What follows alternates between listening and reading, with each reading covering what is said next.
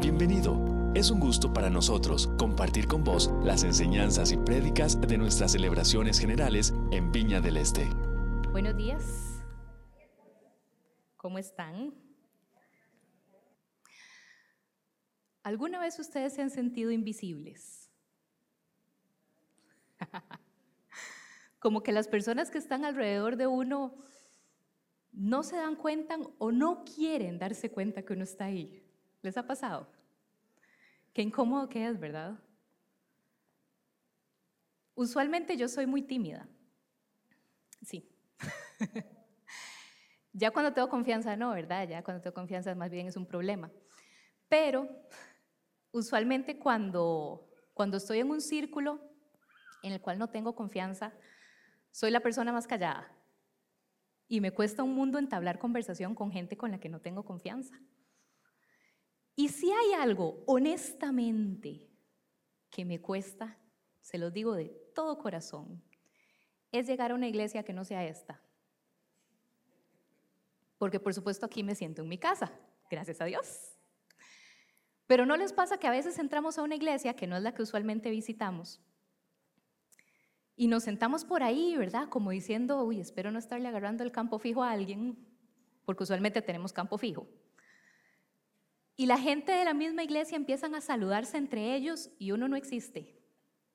Es de las cosas más incómodas que les han pasado. Ojalá no les haya pasado aquí. Y si les pasó aquí, cambien el asunto ustedes mismos.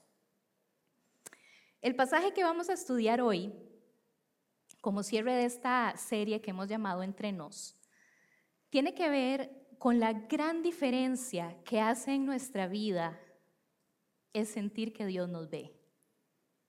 El saber que Dios se ha fijado en nosotros, en mí, y que me conoce.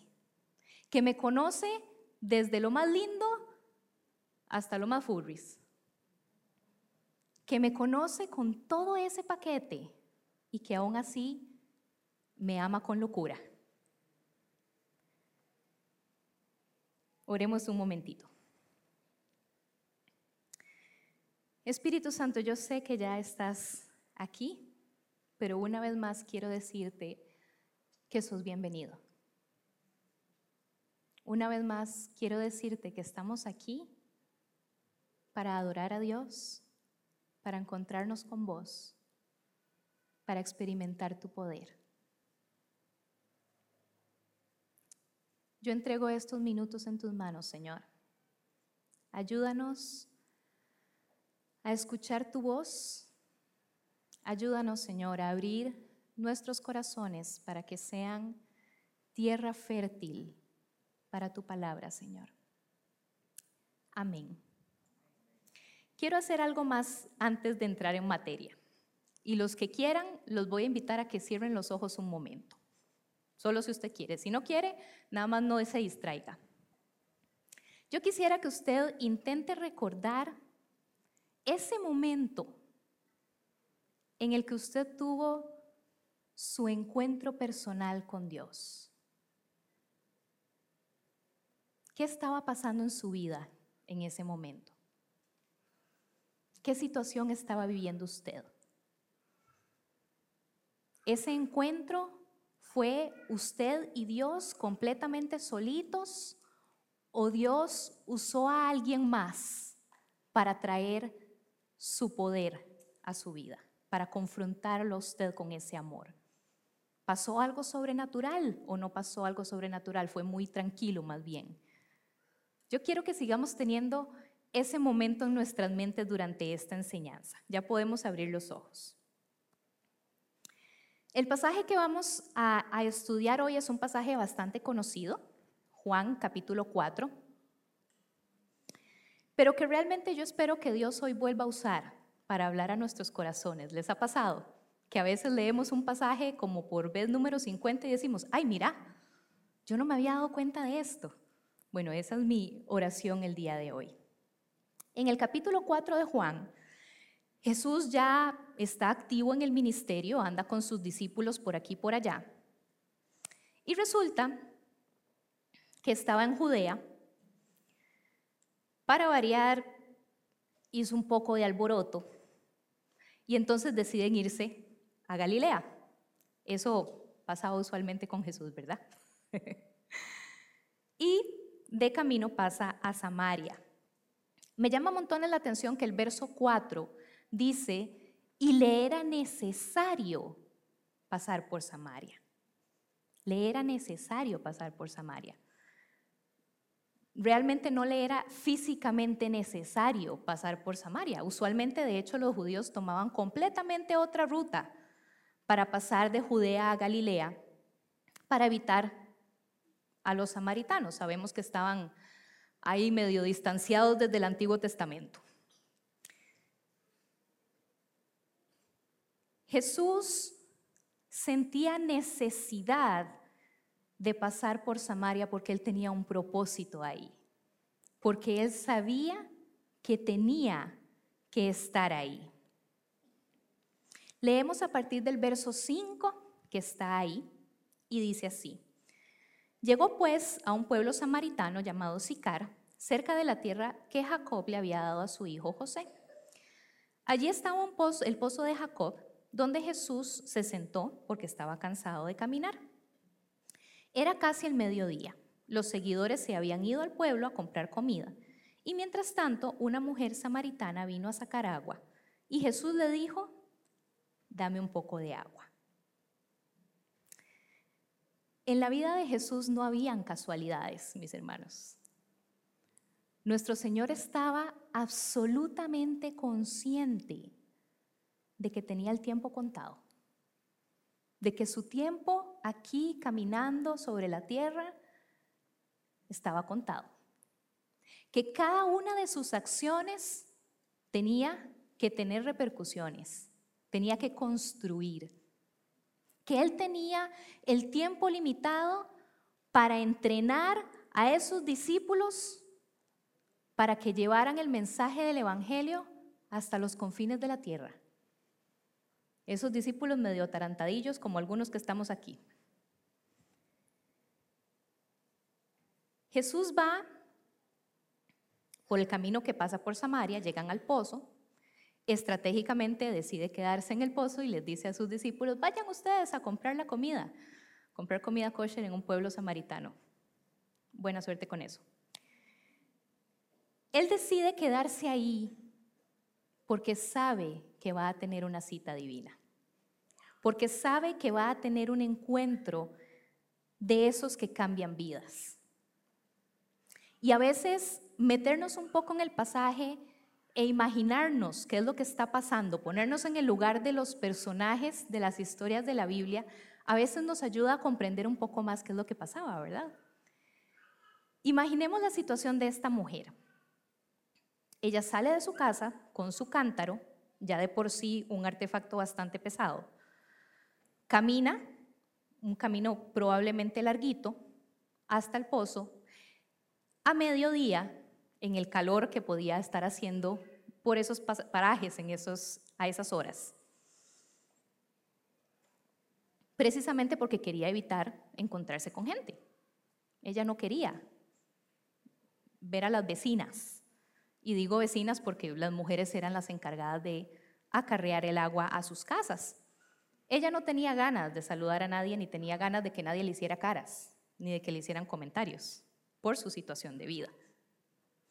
Entonces ella viene caminando, cargando su cántaro, y a lo lejos, teniendo el pozo a lo lejos, ve que hay una figura en el pozo. Y ella dice, ¿qué sal? Tras de que salgo debajo de este sol y hay alguien en el pozo. Y se sigue acercando y se da cuenta que la figura que está viendo es de un hombre, todavía más incómodo, porque en aquella época hombres y mujeres no tenían contacto a solas, a menos de que fueran o familiares o pareja. Y llega finalmente al pozo y se da cuenta no solo de que había alguien en el pozo, no solo de que era hombre, sino que era judío. La incomodidad completa.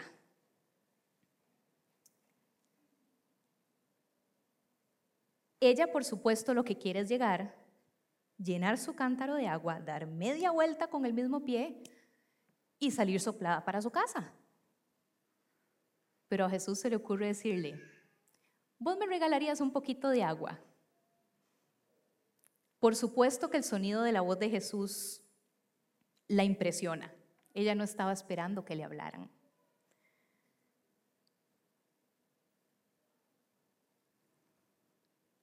Jesús buscó ese momento a solas para hablarle a ella de una manera directa, sin que hubieran distracciones, sin que hubiera más gente diciendo, ¡Ah! se están hablando, sin que hubiera gente diciendo, ella cómo va a reaccionar, sin que hubiera ningún comentario, ningún subtítulo. Jesús busca ese momento estratégico para hablarle a ella, a ella a solas.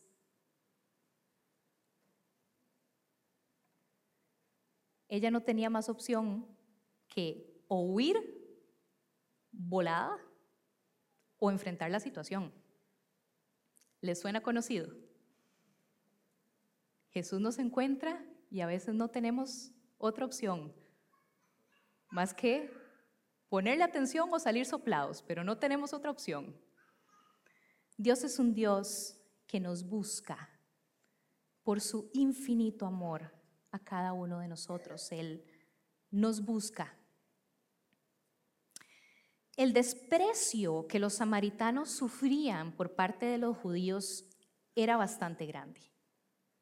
La hospitalidad en esa cultura ya sabemos que era algo sumamente importante, pero los judíos se negaban a compartir hasta un vaso o cualquier utensilio de cocina con un samaritano. Yo no como en el mismo plato que usted, yo no comparto el tenedor con usted, yo no comparto el vaso con usted. Me contamino si lo hago. Y de repente, para sorpresa de esta mujer, el hombre que está ahí parado le dice, ¿me das agua? ¿Con qué le va a dar agua a ella? Por supuesto que iban a tener que compartir lo que ella andaba. La historia continúa en los versos 9 al 11 y dice, la samaritana le dice, ¿por qué me pides agua tú si eres judío y yo soy samaritana? Le dijo eso porque los judíos no se tratan con los samaritanos. Jesús le respondió, no sabes lo que Dios da gratuitamente, ni sabes quién soy yo. Te estoy pidiendo un poco de agua, y si tú supieras quién soy yo, me estarías pidiendo a mí. Yo te puedo dar agua viva. Me llama montones la atención en estos días que estaba leyendo este pasaje, que usualmente hablamos de esta mujer como una persona muy encerrada, una persona avergonzada por el estigma social que tenía por su condición de vida, que prefiere ir al pozo a mediodía con tal de no tener que toparse a nadie. Una persona encerrada en sí misma, una persona que ya no quería ninguna, ningún tipo de enfrentamiento para no ser más herida, ¿correcto? Usualmente cuando nosotros los seres humanos estamos heridos o sabemos que estamos viviendo de una manera que no deberíamos, como si tuviéramos algo que ocultar, usualmente reaccionamos de dos maneras. Una es encerrarnos evitar el contacto. Y la otra es sacar pecho y más bien andar con una actitud desafiante. El que me diga A, le digo hasta la Z. Y curiosamente, esta mujer está como en medio de ambas opciones. Ella va al pozo para estar a solas, pero cuando Jesús se le ocurre hacerle la famosa pregunta, ella le dice, ¿cómo se le ocurre pedirme agua a mí? yo soy samaritana y usted es judío. Casi que vemos una actitud de confrontación. Esta mujer definitivamente estaba evitando ser herida. Estaba lista para defenderse en su dolor, ya estaba a la defensiva. Pero Jesús, en su infinito amor, tiene la paciencia de no responderle la pregunta directamente.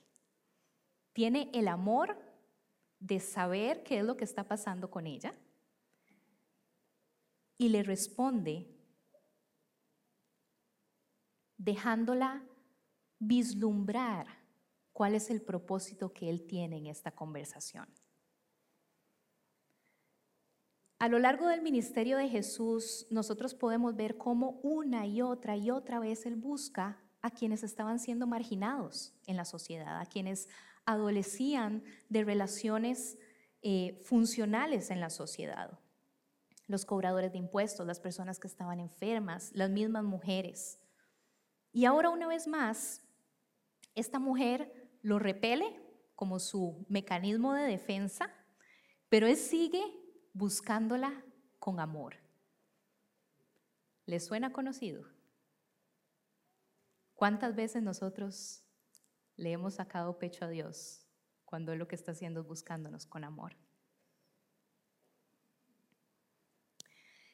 ¿Sabían ustedes que al día, alrededor del mundo, en un día, se invierten 200 millones de horas en un día, 200 millones de horas de personas que tienen que acarrear agua hasta sus casas. Personas que no tienen el beneficio como usted y como yo de abrir el tubo y poder incluso hacer así y tomarnos el agua de ahí.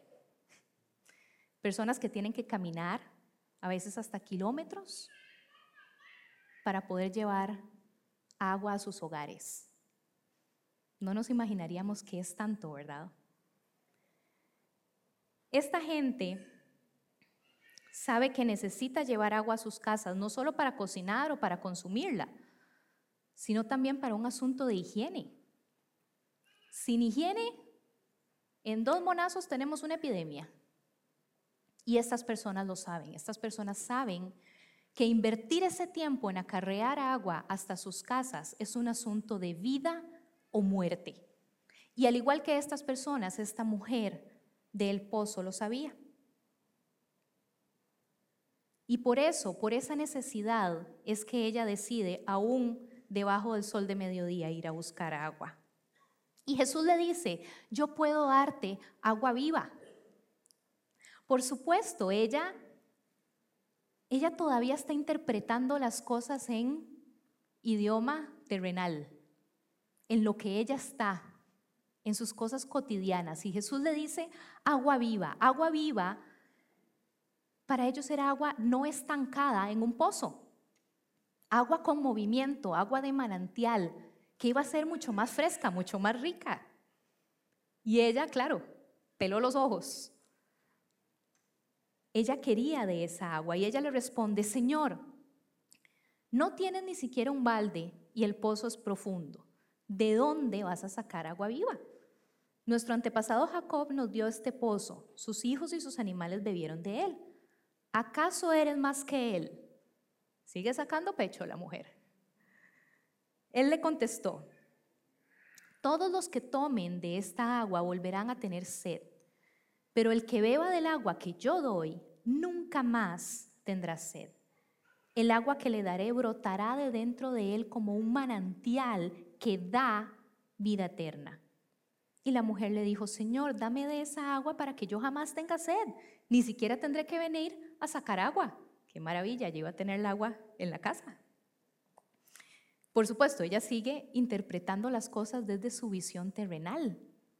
Pero Jesús sabe que le está entregando un mensaje y que probablemente minutos después ella va a tener el código para entender qué es lo que verdaderamente él estaba diciendo. Jesús sabe que esa información iba a tener sentido en su corazón y en su espíritu un momento después. Me encanta cómo Jesús no solo le dice, yo te puedo dar agua viva, sino que le dice cuál va a ser la consecuencia de que Él le dé agua viva. La persona que viva de esto se va a convertir en un manantial que va a poder dar agua viva. No es, tráguese usted el, sorbo de agua viva y listo. No, es también vas a empezar a darla. En Juan 7, unos capítulos después de este pasaje, versículos 37 y 39 dice, en el último día de la fiesta, el más importante, Jesús se levantó y gritó, si alguien tiene sed, que venga a mí y beba. Las escrituras dicen que del interior del que cree en mí saldrán ríos de agua viva. Jesús dijo esto acerca del espíritu que recibirían después los que creyeran en él, pues aún no estaba el espíritu, porque Jesús todavía no había sido glorificado.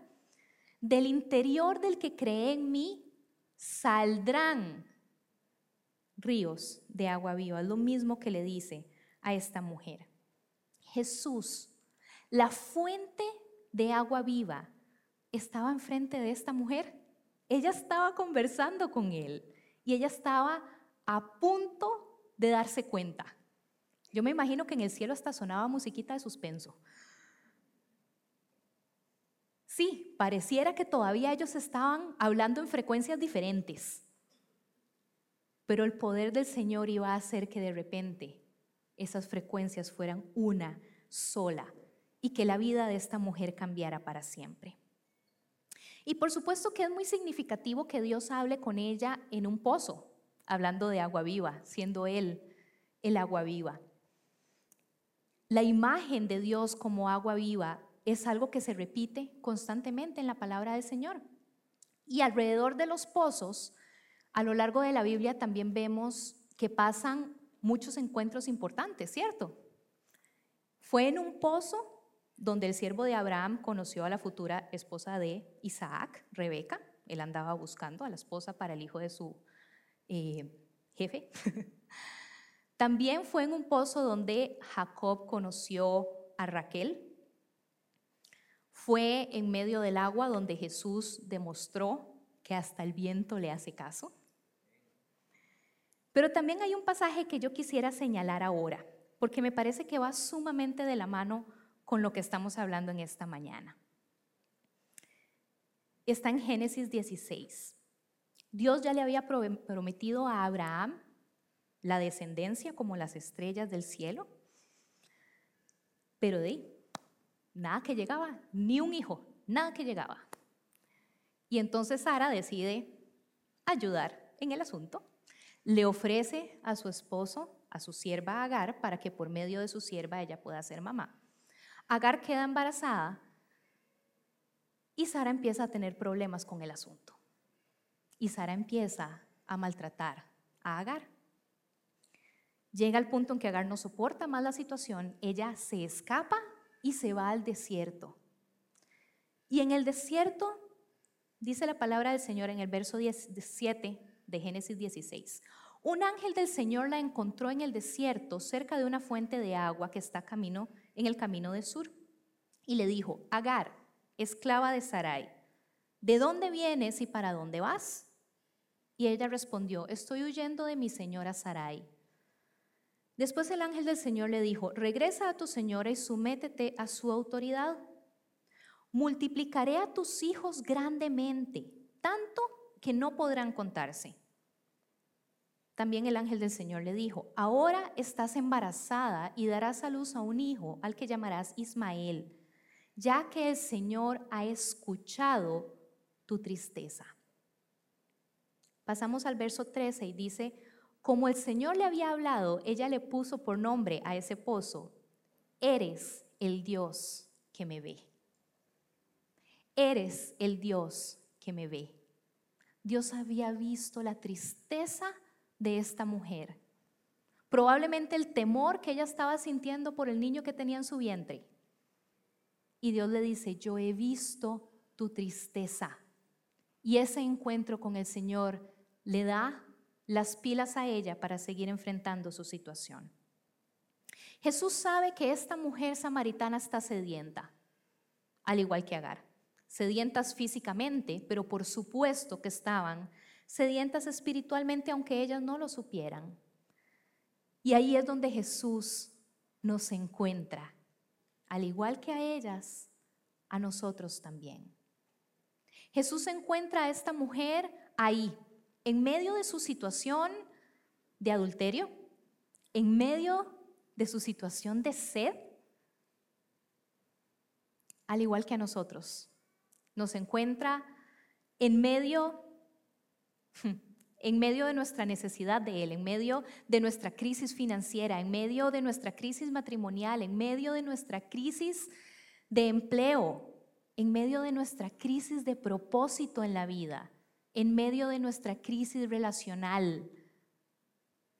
Jesús no se espera que esta mujer haya ordenado su vida. No le manda un aviso de, mira, quiero reunirme con vos, por favor, arregla tu situación para poder reunirme con vos. No. Y lo mismo hace con usted y conmigo. Él nos encuentra en medio de lo que sea que sea nuestra situación de vida. Pero por supuesto, Dios es un Dios justo. Él es amor, pero es un Dios justo, que todo lo conoce. Y en medio de ese amor, Él nos confronta con nuestra situación, así como la confrontó a ella también. ¿Por qué? Porque confrontarnos con nuestra situación es lo que hace que abramos los ojos y nos demos cuenta de la gran necesidad que tenemos de Él. Nos hace ver realmente cómo es que estamos. Y muchas veces ahí es donde nos sentimos Espérate para acomodarme aunque sea un poquitito porque estoy hablando con vos. Gracias, Señor. Jesús le dice en el verso 16, ve a llamar a tu esposo y vuelve. Y ella le contestó, no tengo esposo. Una respuesta directa, una media verdad, ella en realidad no tenía esposo. ¿Cuántas veces nosotros no le decimos medias verdades a Dios para escaparnos de esa confrontación. Intentamos zafarnos. Jesús la confronta directamente. Vaya a llamar a su esposo. Algo que yo creo que hasta el más valiente haría que le tiemblen las canillas. Jesús está ahí en persona delante de ella. Ella le está viendo la cara. Pero ella, en medio de su situación, que no quiere ser más herida y no quiere ser más señalada, intenta evitar esa confrontación. Muy astuta, saca a relucir un tema que en teoría Jesús no debía hablar con ella, que era de teología, porque en ese momento los hombres no hablaban con las mujeres de teología, porque se creía que las mujeres no eran capaces de hablar del tema. Entonces, en el, gracias por la risa, en el verso 17, Jesús le dice, así es, dices la verdad al decir que no tienes esposo. Has tenido cinco maridos y el hombre con quien vives ahora tampoco es tu marido. En eso tienes razón. Y la mujer le contestó, Señor, me doy cuenta de que eres profeta. Nuestros antepasados adoraron a Dios en este monte, pero ustedes los judíos dicen que debe ser adorado en Jerusalén. Ella estaba siendo astuta, pero por supuesto Jesús es más astuto que cualquiera. Y él se está dando cuenta que ella está intentando bailárselo. Entonces él le responde, créeme mujer, que llegará el momento en que ustedes no adorarán al Padre en este monte ni tampoco en Jerusalén. Ustedes adoran algo que no entienden. Nosotros sabemos lo que adoramos porque la salvación viene de los judíos. Pero llegará el momento en el que, y en efecto ya ha llegado, en el que los verdaderos adoradores adorarán al Padre en espíritu y en verdad. El Padre está buscando gente que lo adore así. Dios es espíritu y los que le adoran deben adorarlo en espíritu y en verdad. La mujer le dijo, yo sé que el Mesías va a venir. Cuando venga hablará de todo esto. El Mesías es el que se llama el Cristo. Jesús le dijo, ese soy yo, el que está hablando contigo. Pero llegará el momento, en efecto, ya ha llegado. En efecto, ya ha llegado. Eh, de repente ella le están diciendo, usted está enfrente del que es. Usted está enfrente de la fuente de agua viva. Ahora, en este momento, en su ahora, en medio de esa situación. ¿A cuántos el Señor nos encontró cuando no estábamos en la mejor situación de vida? ¿Verdad?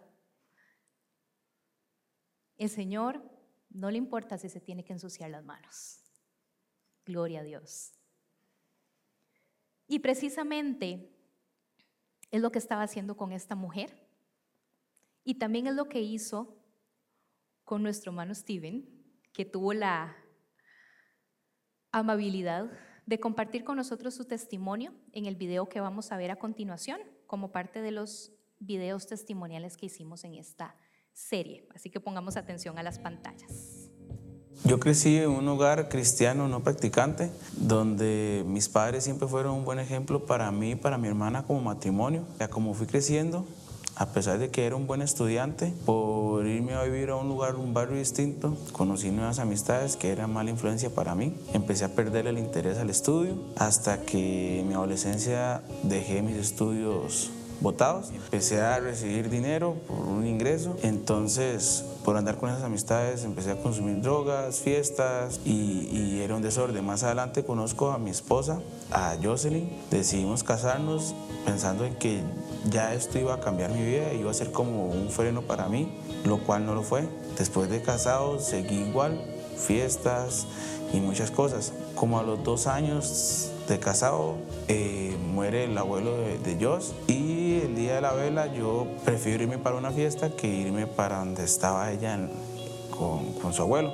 Estando ahí, recibo un mensaje de ella después de que subo un estado a mis redes sociales como a las 2 de la mañana, donde me dice que por lo menos que ya ella sabe que ya no le intereso a ella, pero que por lo menos respete lo que está pasando. En ese momento yo siento como que no fue ella la que me escribió, sino que fue Dios. Salgo y me monto al carro y, como a los 200 metros me estaciono llorando, eh, súper arrepentido de toda la vida desordenada que había llevado. Le digo a Dios que me ayude a cambiar y a poder seguir y a poder confiar en Él. Empezaron a haber cambios distintos en mi vida después de que decidí hablar con ella, decidimos como, como familia y pareja buscar verdaderamente de Cristo. Me di cuenta que verdaderamente era un escogido de Dios y que por medio del sacrificio que Él había hecho por mí, pude reconciliarme con Él, con mis padres, pude reconciliarme con mi esposa, pude salvar mi matrimonio. Aparte de eso, pude retomar mis sueños, mis estudios. Con todo eso, el Señor pudo hacer un milagro grande al, al poder, a poder limpiar una deuda grande que tenía. Y estoy seguro de que si Dios lo hizo conmigo, también lo puede hacer con vos. Amén. Gracias, Steven. Al igual que Dios lo ha hecho con muchos, lo estaba haciendo con esta mujer. La estaba encontrando en medio de su situación complicada, en medio de su situación de pecado. Y me llama mucho la atención que esta mujer en cualquier punto de esta conversación podría haber dado media vuelta e irse. Ve, nadie la tenía ya amarrada. Pero no lo hizo, a pesar de que estuviera haciendo una, una conversación tan difícil para ella. Porque en su corazón ella sabía que ahí había algo que ella necesitaba. Y eso nos pasa a nosotros cuando el Señor nos encuentra. Por más difícil que sea esa confrontación, o sea, el proceso que sabemos que nos espera después, sabemos que esto es lo que verdaderamente necesitábamos. Al quedarse ahí, ella recibe un regalo, como usted y yo también lo hemos recibido. Pero ella, al quedarse ahí, recibe una revelación poderosísima de parte de Jesús yo soy el Mesías. Yo soy ese del que os estás hablando. Ni siquiera los discípulos habían escuchado esas palabras. Las personas más cercanas a Jesús no habían escuchado eso. Y él sabe que esta mujer está tan sedienta y tan necesitada que necesita algo así de poderoso. Yo soy el Mesías. ¿Qué pasa inmediatamente con esta mujer? Lo habíamos mencionado al principio. Ella se convierte en una fuente de agua viva. Ella misma se convierte en una fuente de agua viva. Ella, la misma mujer que había salido a mediodía de su casa a recoger el agua porque no quería ver absolutamente a nadie, no solo no recoge el agua que tenía que recoger, sino que deja el cántaro botado, da media vuelta y sale corriendo a encontrar a las personas de las cuales precisamente andaba huyendo al principio, para decirles, salgan, ahí afuera del pueblo está el Mesías, me acaba de decir todo lo que he hecho en mi vida, vayan, conózcanlo. Su necesidad física de agua se le olvidó. Su vergüenza se le olvidó. ¿Qué tan mal le caían los vecinos? Se le olvidó. Ella de repente se convierte en ese manantial de agua viva y no puede detenerlo. Esta mujer es transformada en el momento en el que Cristo pone la mirada en ella, en ella en el que ella sabe que Dios la vio hasta lo más profundo de su ser, hasta lo más profundo de su ser. Volviendo a la incomodidad de sentirnos invisibles, voy a hacerles otra confesión. De las cosas más incómodas, más incómodas, más incómodas para mí, es cuando en una prédica se hace un llamado para pasar aquí al frente. Y yo siento que tengo que pasar porque yo necesito que oren por mí en ese aspecto. Solo el pasar ya me hace sentir expuesta. Pero esos minutos, desde que yo paso hasta que alguien llega a orar por mí, se me hacen eternos. A ustedes no, solo yo lo sufro. ¿Verdad que es incómodo? No dejen a las personas aquí esperando en primer lugar. es de las cosas más incómodas para mí. Y les voy a contar el capítulo de esos que fue más incómodo en mi vida, pero en el que el Señor se glorificó más. Hace bastantes años, estaba empezando mis años 20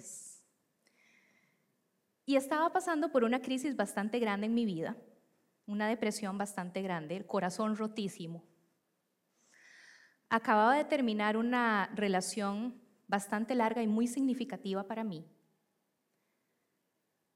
Y de todo corazón les digo, en ese momento yo estaba segura que yo no podía compartir mi vida con nadie más que no fuera esta persona. Usualmente yo amo estar sola, me encanta mi soledad. Pero en ese momento de mi vida yo no quería estar sola. A toda costa, no quería estar sola. Solo mis papás sabían de la situación que yo estaba viviendo. Y una noche ellos tenían que venir aquí a la iglesia. Todavía nos reuníamos en el lobby, el auditorio todavía no existía. A una celebración que había de un ministerio. Y yo dije, yo voy. La cosa no tenía nada que ver conmigo. Yo no estaba invitada. Pero con tal de no estar sola, me monté en el carro y me vine. Estaba sentada en la parte de atrás con toda la chusma de los jóvenes, no poniendo atención. Y les soy sincera, lo juro por Dios que me está viendo en este momento, yo no tengo idea de qué predicaron. No lo sé. No tengo idea de qué fue el llamado que hicieron. Yo solo sé que en algún momento de la noche yo sentí una desesperación espantosa y sabía que tenía que pasar al frente. Yo sabía que lo que había ahí enfrente era lo que yo necesitaba. De un momento a otro, no sé en qué momento, yo estaba al frente. Yo no sé si Dios me empujó, si alguien me jaló, si yo estaba al frente. Y me quedé ahí, en posición de estoy orando. Y solo la, la mujer que estaba predicando, solamente ella estaba ministrando a quienes pasaron. No sé por qué, porque evidentemente no estaba poniendo atención. Pero resulta que esta mujer que amo con todo mi corazón y es una bendición en mi vida, oró por absolutamente todas, todas, todas, todas, antes de llegar donde estaba yo. Y la mujer oraba por la que yo tenía de este lado, y oraba por la que yo tenía de este lado, y oraba por la que tenía atrás, y yo la veía que estaba hecha un moco, ¿verdad? Y yo decía, bueno, ya está atrás, ya viene, ya viene. Y oraba por la que estaba al frente mío y jalaba otra vez para el otro lado. Y yo decía, ay Cristo, si me trajiste, ¿por qué me haces pasar esta angustia? Fueron los minutos más largos, en serio. Fueron terribles. Cuando quedé sola al frente, ella finalmente llega donde estoy yo Nota a pie de página, esta es una persona que tiene años, años de ministerio, años de experiencia y por eso hizo lo que hizo. Niños, no practiquen esto en casa. Ella se paró frente a mí y me dijo, Mónica, no había venido antes porque tengo demasiado temor de decirte lo que voy a decirte, pero el Señor me lo ha confirmado demasiado claro el esposo que vos escogiste no es el que yo tengo para vos. Nadie sabía que yo acababa de terminar la relación. Nadie sabía lo que yo estaba viviendo, solo mis papás que andaban por ahí. Y la mujer me tira esa bomba. Yo sentí que las piernas no me reaccionaron. Comencé a llorar como la loca. Y encima de eso, esta mujer, literalmente ella me tuvo que agarrar. Respondió una pregunta que había estado en mi corazón desde hace años y que yo nunca se le había dicho absolutamente a nadie, ni siquiera a Dios, porque yo no había orado por eso. Y era un temor tal vez sin fundamento que estaba en mi corazón, pero que era real para mí. Y esta mujer me dice, y Dios también te dice, vas a tener todos los hijos que vos querás tener. En mi corazón yo estaba segura que yo no iba a poder tener hijos, mis hermanos. Yo no sé por qué. Curiosamente, dos semanas después de esa noche, mi doctor me avisó que tenían que operarme del útero a mis 22 años y que existía posibilidad de que quedara estéril. Y yo me agarré de esa palabra como un mono en un ventolero. Y yo dije, esto no va a pasar. Voy a tener los hijos que yo quiera tener con el esposo que Dios verdaderamente tiene para mí. Que está ahí arriba.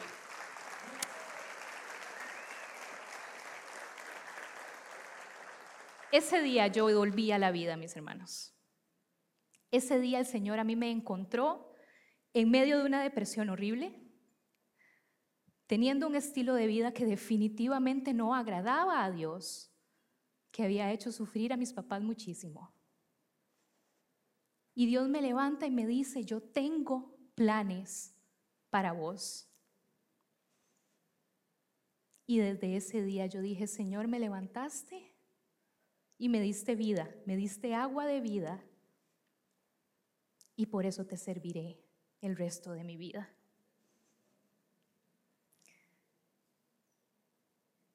Al inicio yo les pedí que recordaran ese momento en el que ustedes se encontraron con el Señor. ¿Cuántos pudieron recordar ese momento? Yo creo que esta mujer recordó esa conversación en el pozo por el resto de su vida. Y cada vez que fue al pozo a recoger agua, le dio gracias al Señor. Y yo creo que cada vez que nosotros nos acordemos de este encuentro que tuvimos con el Señor, necesitamos agradecerle a Él. Y recordarlo nos hace reforzar nuestra unión y nuestra entrega a Dios. Y yo quiero que hoy tomemos tiempo para darle gracias al Señor por ese encuentro que usted y yo hemos tenido con Él. Pero también yo quiero que oremos, porque a veces no necesitamos solo un encuentro, a veces necesitamos otro, un reencuentro. Y yo sé que esta mañana aquí hay personas que necesitan reencontrarse con el Señor. Y sé también que hay personas que esta mañana todavía están esperando experimentar ese encuentro con Dios. Así es que yo voy a invitar a los músicos a que me acompañen. Yo lo voy a invitar a usted a que se ponga de pie.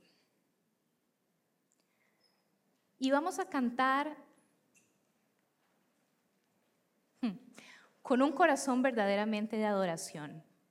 Lo que vamos a cantar en esta canción, que yo creo que todos nos lo sabemos, por lo menos los que somos viejillos de venir aquí a la iglesia.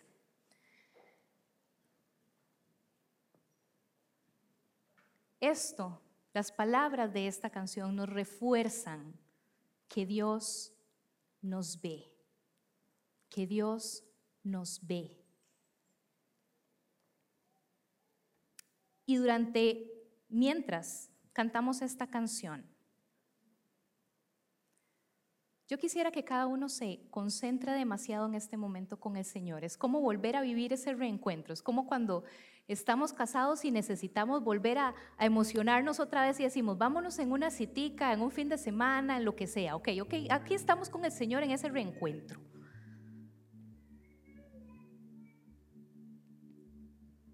Si usted necesita que alguien ore por usted, no le voy a pedir que pase aquí al frente porque a mí me acongoja levante su mano. Levante su mano y alguien va a llegar a orar por usted. Por favor, las personas que están encargadas de orar, de ministrar, por favor estemos pendientes de quienes levanten la mano para ir bien rápido. Pero si usted no necesita que alguien ore por usted hoy, cante esta canción recordando que usted es el amado, la amada del Señor que ese que se levantó y le dijo al viento, cálmese, ese es el que lo ve a usted de pe a pa, lo lindo y lo feo, y que aún así lo ama con locura, con locura. Levante bien su mano si necesita que alguien llegue a orar por usted, por favor. Por aquí veo a alguien.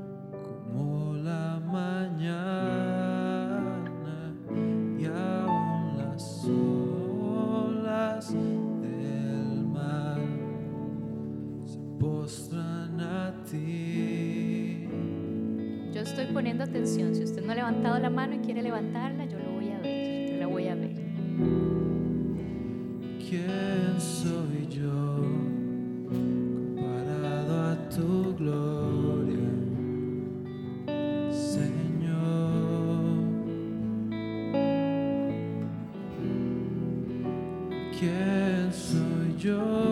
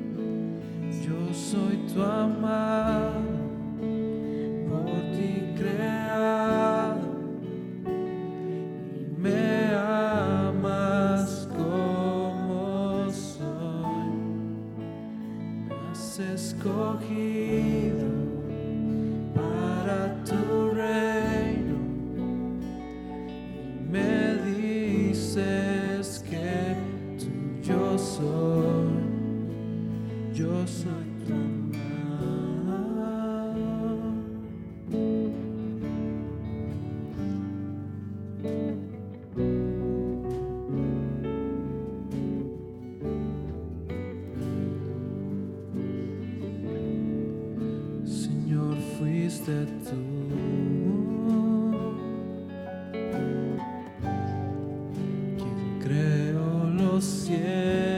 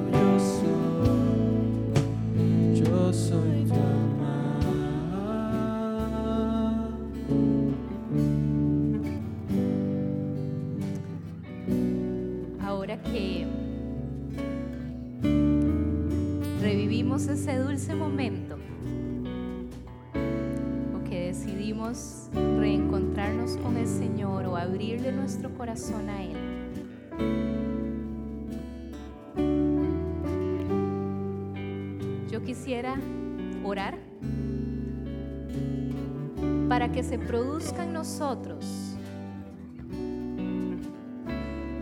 el mismo efecto que Jesús le dijo a ella que se iba a producir.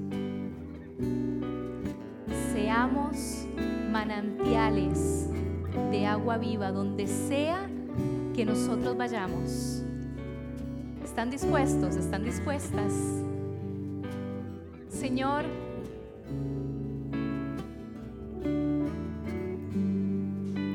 mañana te damos gracias por ese amor tan inmenso por buscarnos y por encontrarnos donde estábamos. Por hacernos ver nuestra gran necesidad de voz y por darnos ese sorbo de agua viva, Señor. Y en esta mañana nos ponemos delante tuyo porque queremos ser manantiales de esa agua, donde sea que nosotros vayamos, que brote de nosotros agua viva, que cada vez que hablamos con alguien no podamos evitar mencionarte, no podamos evitar decir que fue lo que hiciste en nosotros, así como esta mujer corrió a contarlo, que nosotros sintamos esa necesidad de contar lo que has hecho en nosotros, Señor. Aquí nos tenés. Aquí nos tenés y así como nosotros en este momento nos sabemos tus amados, te decimos te amamos Señor, te amamos porque vos sos nuestra fuente de agua viva, nuestra fuente de vida, sos vos. Y en esta mañana, Señor, nos ponemos delante tuyo como tus herramientas y salimos de aquí listos para compartir tus buenas nuevas, Señor. En el nombre de Jesús. Nos encanta poder compartir con vos las prédicas de nuestras celebraciones. Esperamos que esta haya sido de bendición para vos.